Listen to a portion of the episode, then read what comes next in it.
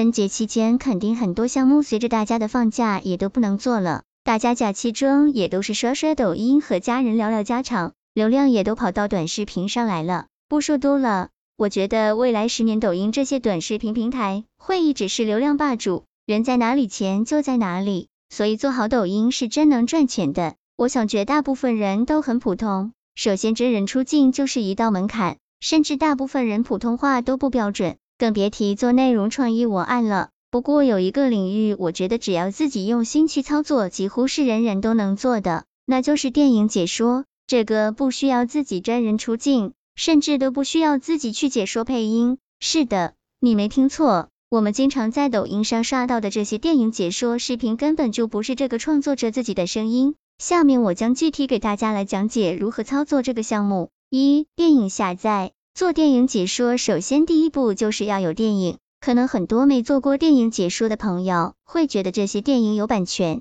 如果随便拿来二次编辑句解说会侵权，确实是有这种情况的。但大家刷抖音的时候，经常可以刷到电影解说的视频，既然能让你刷到，就证明能做。虽然这些电影有版权，但你拿来解说了，版权方真来找你的概率几乎为零。只要你不是去下载那样电影院刚刚上映的枪版视频去解说，几乎没人管你。抖音对这个也是睁一只眼闭一只眼的，因为他们也需要内容。作为新手，为了保险起见，刚开始做的时候，可以去西瓜视频的放映厅去找电影。这些电影都是今日头条买了版权的，头条和抖音都是同一公司，所以你把头条买了版权的电影去进行解说，百分之百没问题。后期做出经验了，再找一些另类的电影进行解说。二、解说文案这一步是最关键也是最麻烦，真正需要我们花时间的步骤。像第一步下载电影，我相信大家都会下载，没啥技术含量，也不需要花时间。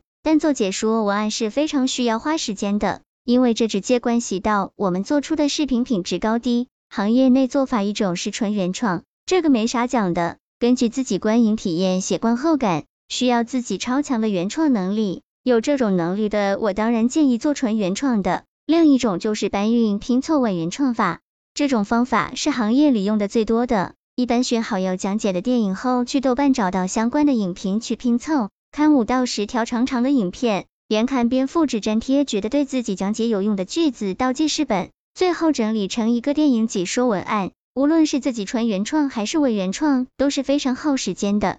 首先，你得把电影看完，才能做这个电影的解说。一部电影两小时左右，还要做文案，基本上至少都要花个四小时。后面剪辑还要花时间，没这种耐心和毅力的人，还真做不来电影解说项目的。三、配音，很多没做过电影解说的朋友，可能会觉得我们刷到的那些电影解说视频都是作者自己配的音，其实不是这样的。现在科技这么发达。这些做电影解说的，我可以说用第三方配音的至少占有了百分之八十，仅有百分之二十的人是自己配音的，所以我们成为那百分之八十的人，可见还是非常容易的。有专门的这种文字转配音的网站，只需要我们把我们的文案贴上去就可以了。这种可不是我们平时在路边听到路摊叫卖那种，一听就能听出来是转的文字那种配音。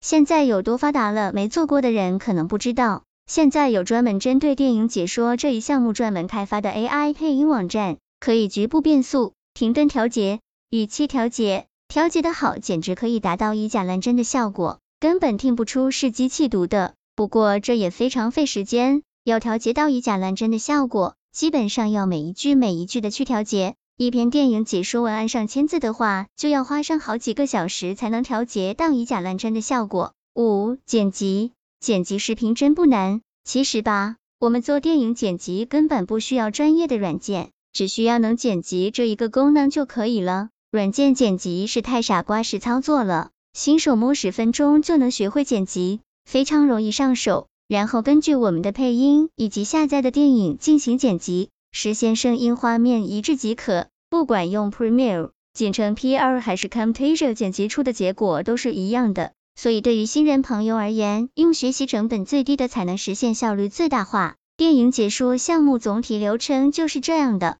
做好后分三段上传即可。做首页三屏，这些网上也能搜索到教程。